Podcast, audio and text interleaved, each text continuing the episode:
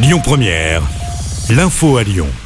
Bonjour Christophe, bonjour Anna et bonjour à tous. Nouvelle journée de grève dans les transports en commun lyonnais aujourd'hui. Les agents TCL continuent de dénoncer l'insécurité ainsi que la dégradation de leurs conditions de travail. Conséquence, de nombreuses lignes de tram et de bus sont très perturbées. En revanche, les métros circulent normalement. Retrouvez le détail des perturbations sur notre site internet lyonpremière.fr. Des bouchons attendus sur la route en raison de travaux de sécurisation sur le pont de la Brasserie.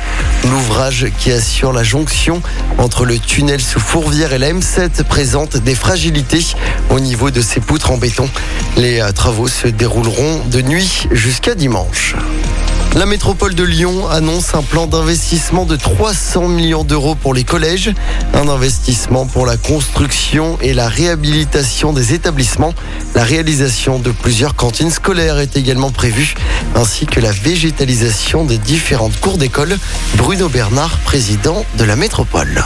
Nous investissons 300 millions d'euros dans nos collèges pour les 6 ans qui viennent. C'est un montant jamais atteint. C'est important pour construire des nouveaux collèges, 5 dans ce mandat, on prépare déjà la construction de 5 collèges suivants pour répondre à la demande, puisqu'on a une population de collégiens qui augmente fortement sur la métropole de Lyon.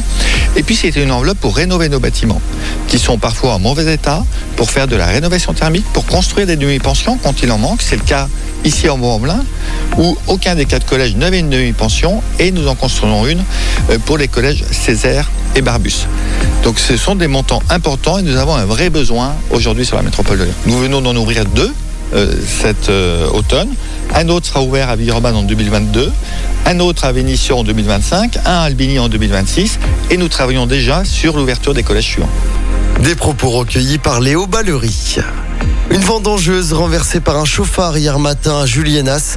Âgée d'une vingtaine d'années, elle a été percutée par une voiture qui a ensuite pris la fuite. Selon le progrès, le conducteur a finalement été interpellé dans l'après-midi.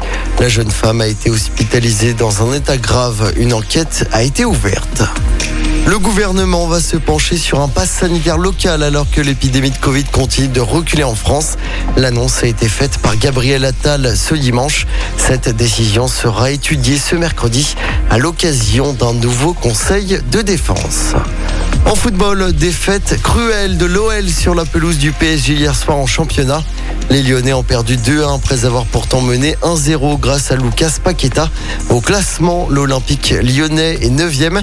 Prochain match dès mercredi soir contre 3 au Groupama Stadium.